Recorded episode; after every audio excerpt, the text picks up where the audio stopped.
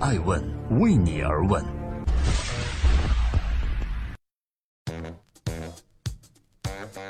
Hello，大家好，这里是爱问每日人物，我是爱成，记录时代人物，探索创新创富。每天晚上九点半，我们不见不散。今天共同关注，让马云感动，让严歌苓落泪，但是让冯小刚拧巴的电影《芳华》，为何却不过刹那呢？今天我们要揭晓《芳华》的背后到底发生了什么。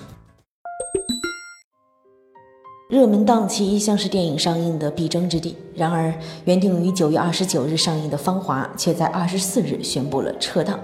二十四日，冯小刚先是在官方微博发出消息，随后在下午举办的上海路演宣传活动中再次确认，谈及撤档，冯小刚及众主创人员情绪激动，甚至一度潸然泪下。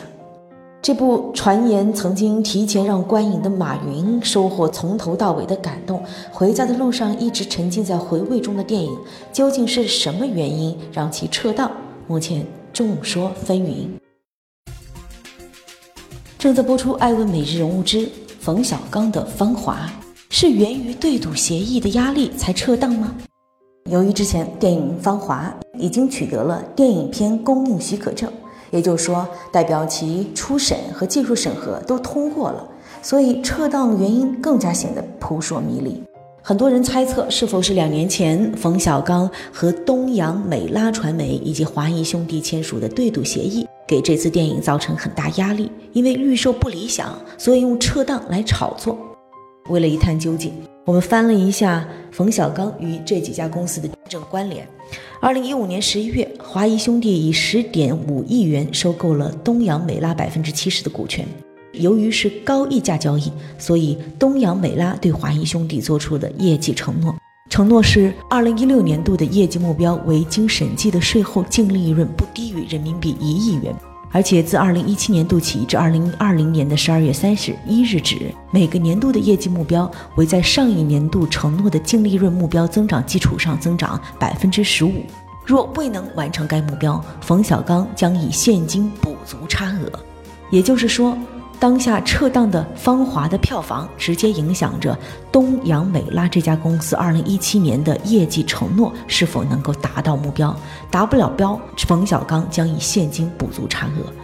虽然东阳美拉这家传媒公司的收入除了《芳华》的票房外，还包括其版权收入、植入广告等收益，此外还有艺人经纪、综艺节目、影视投资等。但不可否认的是，不管撤档是否源于对赌协议，每年过亿的业绩对于这家公司来说的确存在压力。正在播出是每天晚上九点半准时上线的《爱问每日人物》，记录时代人物。今天共同关注冯小刚被撤档的芳华到底经历了什么？对于撤档的另外一个原因猜想，就是题材敏感。我们发现，《芳华》的宣传海报上有一双脚，一只穿着绿色军鞋，一只穿着白色芭蕾舞鞋，看起来非常拧巴。这部电影呢是由同名原著改编而来，以越南战争为背景，涉及知识分子对活雷锋人士的挤压蹂躏，还有穿过枪林弹雨活下来的退伍老兵的待遇，以及涉及到九十年代初期机关干部的腐败习气等因素。这些因素存在的敏感点不言而喻。尽管这部电影一个重要卖点是为耗资七百万的一段展示越战场面的长镜头，但是是否因为当下文艺氛围的管制造成了撤档，也引起了相当一部分人的猜测。毕竟冯小刚的私人定制和我不是潘金莲都曾经因为台词或者剧情敏感遭遇到一些波折。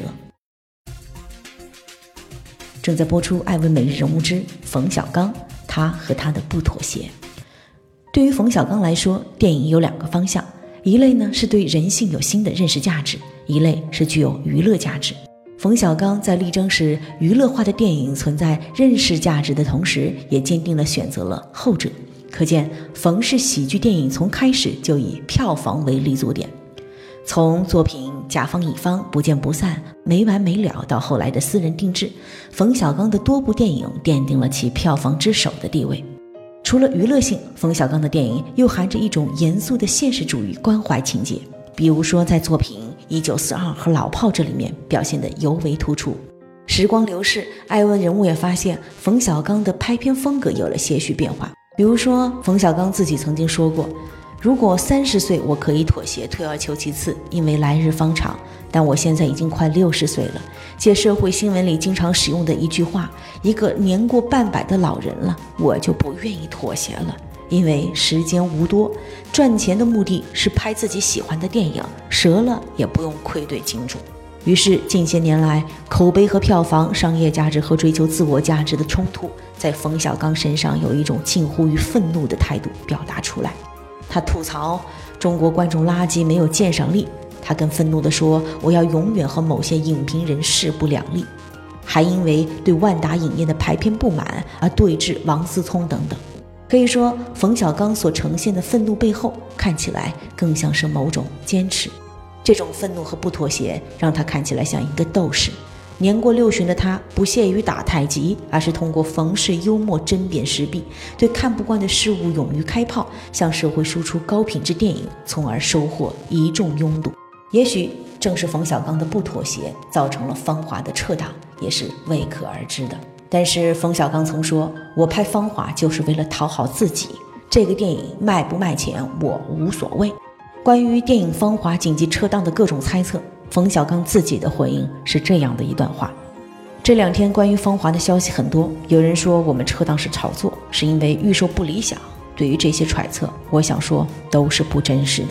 这部电影台前幕后的工作人员为这部电影任劳任怨，付出的汗水都是出于对于电影纯粹的爱。我们比大家更希望电影能如期上映。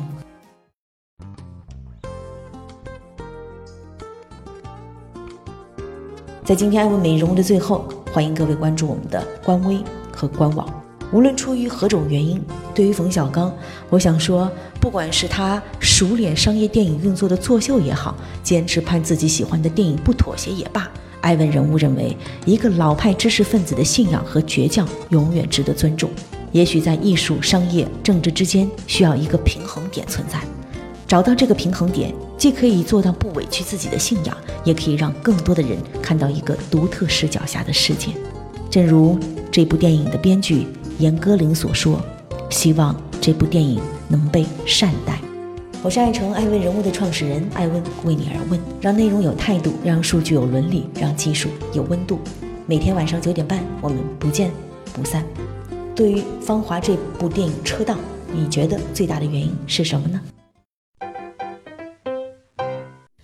问是我们看商业世界最真实的眼睛，记录时代人物，传播创新精神，探索创富法则。